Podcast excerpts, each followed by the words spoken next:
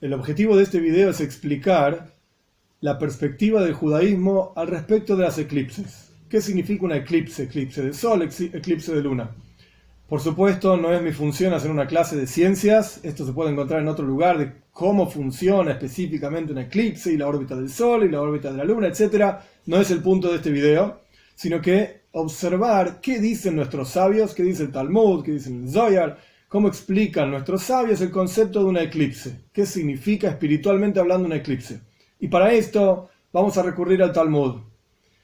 Y en el Talmud aparece en Gemore Sukkah, Haftes Amudales 29a, la siguiente cuestión. Lo voy a leer de adentro, no voy a traducir palabra por palabra, sino la mayoría de los asuntos, para que sea más dinámico y fluya más fácil. Después vamos a hacer una pregunta sobre esta Gemore, sobre este Talmud, y una explicación que el Rebe da para entender en el servicio a Dios qué significa un eclipse.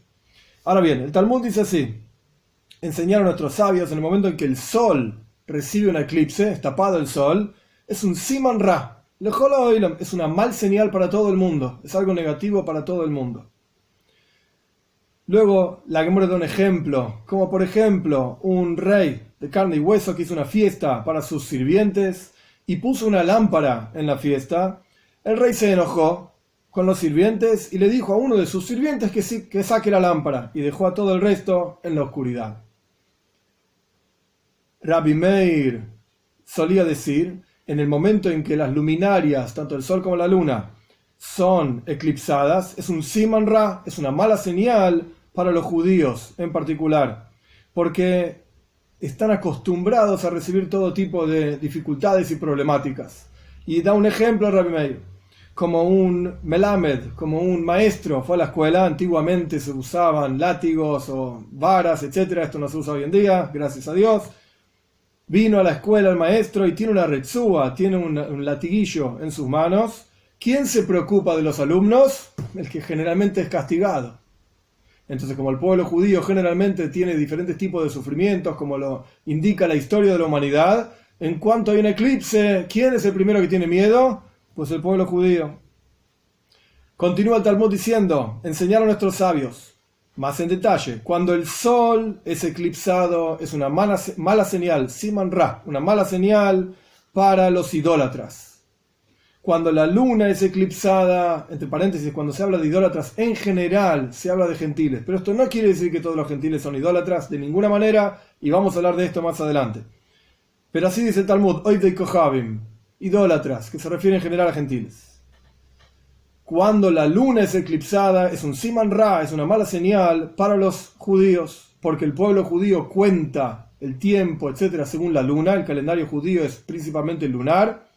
Y los idólatras, los gentiles, cuentan al sol, es decir, el calendario de ellos es generalmente un calendario solar. Después el Talmud da algunos detalles de acuerdo a dónde sale, si el sol, si el sol perdón, eh, recibe una eclipse, no dónde sale, recibe una eclipse en el este, entonces es algo malo para los que están en el este. Si la eclipse es en el oeste, se ve en el oeste, entonces es algo negativo para los que están en el oeste. Si se ve en el medio del cielo, pues entonces es un Siman Ra, algo negativo para todo el mundo. Si el sol, al ser eclipsado, o la luna al ser eclipsada, parece como sangrienta, pues entonces viene espada, guerras en el mundo. Si parece oscura, entonces va a haber hambruna, como que los dientes se ponen negros de que no hay comida en el mundo. Y si se parece a las dos cosas, pues entonces va a haber guerras y hambruna en el mundo. Si el sol recibió una eclipse cuando estaba poniéndose, entonces el castigo va a tardar en llegar. Si el sol estaba saliendo cuando recibió eclipse, entonces el castigo va a ser rápido. Y hay quienes dicen que justo al revés. Y no hay pueblo, continúa el Talmud, que reciba un castigo que su Dios de idolatría no sea castigado también, como está escrito en la Toira, en Shmois, cuando Dios saca al pueblo judío de Egipto, dice, y en todos los dioses de Egipto voy a hacer juicios contra ellos. O sea, los egipcios recibieron, digamos, el castigo divino y los dioses de los egipcios también. Y aquí viene la parte clave, que es la base de toda esta cuestión que yo quiero explicar. Hasta aquí lo que dijimos es, eclipse es algo negativo, eclipse de sol, eclipse de luna, para el pueblo judío, para los gentiles, etc. Cuando el pueblo judío cumple la voluntad de Dios no tienen de qué temer de todas estas cuestiones de eclipses. No hay ningún problema. Como está escrito, un versículo en Irmiau. Esto es lo que dice Dios. El Derech Maltelamdu. No aprendan el camino de, los otros, de las otras naciones del mundo, los otros pueblos del mundo. Y de las señales del cielo no teman. Porque son los otros pueblos los que, los que temen de las señales del cielo. Y explica el Talmud, los gentiles tienen miedo de las señales del cielo, pero el pueblo judío no tiene miedo. ¿Cuándo? Cuando el pueblo judío cumple la voluntad de Dios, pues entonces no tienen de qué temer. Este es el Talmud. Después continúa simplemente un detalle más, no hace a la esencia de la cuestión. Enseñan, enseñan nuestros sabios. Por cuatro cuestiones el sol recibe un eclipse. Uno, por un Av Beis Av es el líder del juzgado rabínico que murió y no fue elogiado como corresponde. Dos, por una jovencita que estaba comprometida para, para casarse con otra persona, con un hombre, y fue violada en una ciudad y ella gritó y nadie la ayudó. Una cuestión terrible. Esta es la segunda cuestión por la cual existen las eclipses. Tres, por la homosexualidad entre hombres es el número 3. 4. Por dos hermanos que fue derramada su sangre juntos. Es la cuarta cuestión por la cual existen las eclipses. Punto. Suena del Talmud que las eclipses no son algo natural, sino que es algo que ocurre en base a las acciones del ser humano. Esto es lo que suena de aquí, por estas cuatro cuestiones que acabo de leer, y es una mala señal para el pueblo judío cuando hay un eclipse, o para los gentiles cuando hay un eclipse de sol, de luna, etc. Ahora bien, es famosísima y sabida la pregunta sobre esta cuestión. Las eclipses son algo que Dios, al crear el universo, instauró, inyectó, por así decir, en la creación misma. Hay una órbita determinada del Sol, hay una órbita determinada de la Tierra, de la Luna. Cuando se encuentran las órbitas como corresponda que se encuentran, y esto no es una clase de ciencias, pues entonces desde la perspectiva de la Tierra, el Sol tapa a la Luna, o la Luna tapa al Sol, o el Sol se oculta, sea como fuere, hay un eclipse. Entonces, tenemos que entender, las eclipses incluso se pueden calcular años y años, y yo podría calcular, si supiese hacerlo, un eclipse cuando va a ocurrir de acá a 3.000 años en adelante. Y esto no es algo novedoso, sino que incluso los sabios de la antigüedad, en Grecia, en Babilonia, ellos también tenían este conocimiento de cálculo de eclipses y con seguridad había vínculo y conexión entre los sabios del pueblo judío con los sabios de las naciones que estaban a su alrededor, y todos sabían muy bien que las eclipses son algo natural, que está de vuelta, impreso en la creación misma. ¿Qué sentido tiene lo que está diciendo el Talmud? Porque falleció un rabino y nadie habló bien de él en el fallecimiento, entonces hay un eclipse. Todo el mundo sabe que no es así. Todo el mundo sabe que de vuelta las eclipses se pueden calcular, incluso saber exactamente cuándo van a ocurrir. Entonces, ¿qué es lo que está diciendo el Talmud? el Rebe tiene una explicación de esta cuestión de una forma muy interesante. El Rebe explica de la siguiente manera. El Talmud no está diciendo que en base a las acciones del ser humano ocurren eclipses, sino que el Talmud lo que está diciendo es, hay momentos específicos en el año, en los meses, en la semana, durante el día, etcétera, que la energía espiritual con la que Dios está creando el universo en ese instante es una energía determinada que implica que si la gente en el mundo, los judíos por un lugar, los gentiles por el otro lugar, están comportándose de una forma determinada, puede ser algo terrible. Dicho de otra manera, para entender esta cuestión, existe el concepto de un mazal. Un mazal es la fuente espiritual de la vida de cada una de las personas. Y ese mazal puede ser positivo o puede ser negativo, de acuerdo a un momento determinado. Incluso el Talmud dice en Chávez, en la Gemara Chávez, ahora lo vamos a leer adentro, que de acuerdo al día de la semana en que nace una persona, pues esa persona tiene una predisposición concreta a comportarse de una manera determinada. Es importantísimo entender que esto no es forzado, sino que cada uno de nosotros tenemos el libre albedrío hasta cierto punto, etcétera para sobreponernos sobre esa inclinación natural, pero no deja de ser una inclinación natural. que, de vuelta, de acuerdo al mazal, de acuerdo a la hora que nacimos, de acuerdo al día que nacimos, de acuerdo al mes en que nacimos, el año en que nacimos, etc., o sea, el, momento del año, la, la época, pues tenemos una inclinación natural concreta. Esto lo que quiere decir es que cuando hay un eclipse, la energía que está viniendo al mundo, Dios está creando el universo con una energía que si nosotros no vamos a ser cuidadosos como corresponde, pues entonces pueden pasar cosas que no son apropiadas, cosas negativas, como decía el Talmud, cuando el sol recibe un eclipse, pues para todo el mundo es una señal negativa. Esto no quiere decir que está forzado a hacer eso, y de hecho, como ya estudiamos en el Talmud, si al respecto del pueblo judío nosotros estamos cumpliendo la voluntad de Dios, pues entonces no hay de qué preocuparse de que el mazal, de que la suerte, por así decir, así se suele traducir mazal, pero en realidad se refiere a la fuente espiritual que da vida al mundo, a cada persona individualmente hablando, no tenemos por qué preocuparnos si ese mazal va a ser negativo, porque estamos haciendo lo que tenemos que hacer. Ahora bien, simplemente para la plenitud de la cuestión, voy a leer el Talmud de Chávez, una parte donde explica esta cuestión de cada uno nace en un momento determinado, qué va a ocurrir con cada uno de ellos de acuerdo al día de la semana.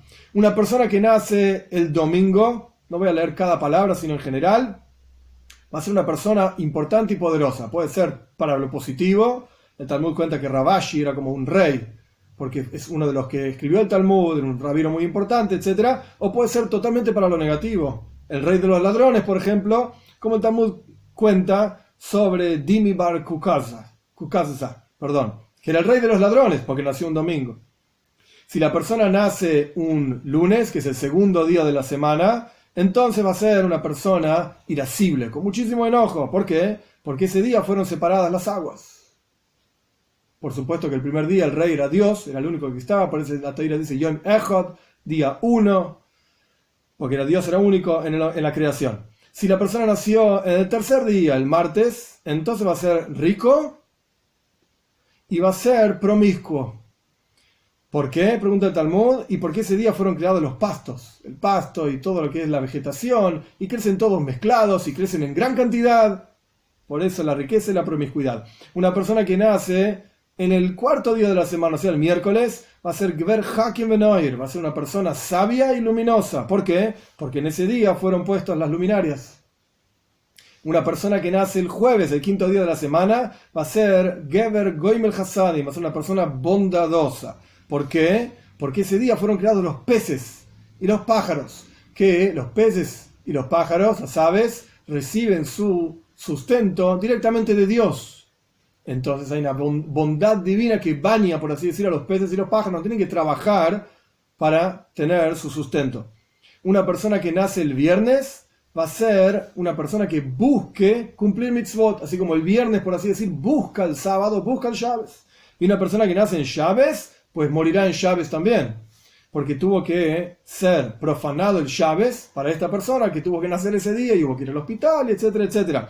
Y para cerrar el asunto, Robe, uno de los sabios del Talmud, explica que esto va a ser una persona kadisha, una persona santa, porque Chávez es un día santo y por lo tanto la persona que nació en Chávez es un día santo. Vemos de aquí que existe este concepto de una predisposición concreta de acuerdo a la época en la que, en la, que la persona nace, etc. Y esto se llama el mazal. Entre paréntesis, es algo similar a, a la cuestión del zodíaco que efectivamente tiene una influencia, en el Zohar se habla, muchísimo de esto también, pero nunca, nunca pensar que esa influencia fuerza a la persona de actuar de una manera determinada. De ninguna manera. Todos podemos sobreponernos por sobre esa influencia. Ahora bien, hasta aquí la primera parte del video. Explicamos entonces que cuando las eclipses ocurren, y se puede calcular, etcétera, cuándo ocurre un eclipse, cuándo van a ocurrir, cuándo ocurrieron, etcétera, etcétera, lo que significa es que el mazal, la energía divina que está llegando al mundo, es una energía que carga en sí, por así decir, cuestiones negativas, cuestiones duras y no tan positivas para el mundo, y depende de las acciones de las personas que esas, esas cosas no pasen. Ahora bien, volviendo un poquitito para atrás, el Talmud decía algo muy interesante. Cuando el pueblo judío está cumpliendo la voluntad de Dios, no tienen de qué preocuparse. Y el versículo en el Miau que trajo el Talmud, que los gentiles se preocupan por las señales del cielo, el Talmud nunca divide entre gentiles que cumplen la voluntad de Dios o gentiles que no cumplen la voluntad de Dios. Entonces suena Algo extraño. De vuelta, al respecto del pueblo judío, los que no cumplen Dios libre y guarde la voluntad de Dios, pues están, por así decir, susceptibles a la energía negativa que hay en un eclipse. Los que sí cumplen la voluntad de Dios en el pueblo judío no tienen por qué preocuparse por las eclipses y su energía negativa. Pero al, respecto de los gentiles, el Talmud no se paró. Directamente dijo, los gentiles se preocupan por las cuestiones del cielo, o sea, cuando hay un eclipse esto tiene un efecto negativo sobre todos los gentiles les guste o no les guste, cumplan la voluntad de Dios o no. Cuando el Rebe explica esta cuestión, el Rebe pregunta, ¿por qué es así? Porque vemos que hay gentiles que sí cumplen la voluntad de Dios, cumplen los siete preceptos de Penei Y son, como dice Rambam también, está explicado en otros lugares, Hasidei Umo y son piadosos de las naciones del mundo. Entonces, ¿por qué tienen que preocuparse por la energía negativa que hay en un eclipse? Y el Rebbe explica de la siguiente manera. Cuando Dios crea el universo entero, Dios da una neshama, un alma especial, adicional al pueblo judío. Esta neshama, este alma especial, le da al Yehudi, al judío, la capacidad de estar, por así decir, por encima de las leyes y reglas de la naturaleza. Existe una naturaleza, y parte de la naturaleza son las eclipses. Y parte de la naturaleza, o sea, del sistema y la estructura con la cual Dios creó el universo entero, es que hay momentos positivos y momentos que no son tan positivos, como está mencionado en el Zohar ampliamente esta cuestión. Ahora bien, las naciones del mundo son parte del sistema y la estructura natural del universo. Y no tienen esta cuestión, por lo menos no al mismo punto que el pueblo judío, de superar y estar por encima de las reglas de la naturaleza. Entonces, un gentil que cumple la voluntad de Dios va a tener que esforzarse muchísimo más que un Yehudí que no cumple la voluntad de Dios para que los malos augurios que, están por detrás, por así decir, que llevan consigo las eclipses, no lo afecten. Dicho de otra manera, vamos a ponerlo en categorías para que sea más sencillo y más claro. La eclipse tiene una energía negativa. ¿Quién debería preocuparse? Si un judío está cumpliendo la voluntad de Dios, no tiene de qué preocuparse. Ya está haciendo todo el trabajo que corresponde. Si un judío no está cumpliendo la voluntad de Dios, tiene el potencial de estar por encima de la energía negativa del eclipse, pero va a tener que trabajar, va a tener que por lo menos cumplir la voluntad de Dios. Pero al tener esta neshama, este alma adicional, tiene una ventaja, por así decir, que Dios se la dio y Dios lo eligió y yo no sé quién para decir por qué esta persona sí y la otra no, esto no lo sé. Pero en la práctica es así. Tiene una neshama, tiene un alma adicional, le va a ser más fácil, va a tener que esforzarse, pero le va a ser más fácil. Un gentil que cumple la voluntad de Dios va a tener que esforzarse mucho más que lo normal, por así decir, que un yaudí que no cumple la voluntad de Dios, ni que hablar que un yaudí que sí cumple, un gentil que cumple la voluntad de Dios va a tener que esforzarse mucho para que no le afecte la energía natural y normal negativa que trae un eclipse. Y un gentil que no cumple la voluntad de Dios, pues esa persona sí debería preocuparse por la energía negativa espiritual que hay detrás de un eclipse. El punto a sacar de toda esta cuestión es nuestros sabios en el Talmud cuando escriben que las eclipses ocurren porque una chica fue violada, porque murieron dos hermanos, no están diciendo que esa es la causa del eclipse, sino lo que están diciendo es que las eclipses llevan consigo una energía negativa. Y es calculable cuándo van a ocurrir. Y ellos lo sabían esto. Solo que esa energía va a afectar de esta manera u otra manera, de acuerdo a lo que, esté, eh, lo que sean las acciones del ser humano en ese momento y de acuerdo a qué persona estamos hablando, si debe preocuparse por esto o no. Y por supuesto, simplemente para concluir, ni que hablar, que uno siempre debería estar buscando la oportunidad y la forma de ser hoy sin como dice el Talmud, cumplir la voluntad de Dios, siempre estar en el canal, digamos, recto y correcto que lleva hacia Dios. Y la forma de hacer esto es, para los judíos, la observancia de 613 preceptos, y para los gentiles, la observancia de los siete preceptos que le fueron dados a toda la humanidad, transmitidos a Moshe en el monte Sinai, en la Torá y difundidos a todo el universo.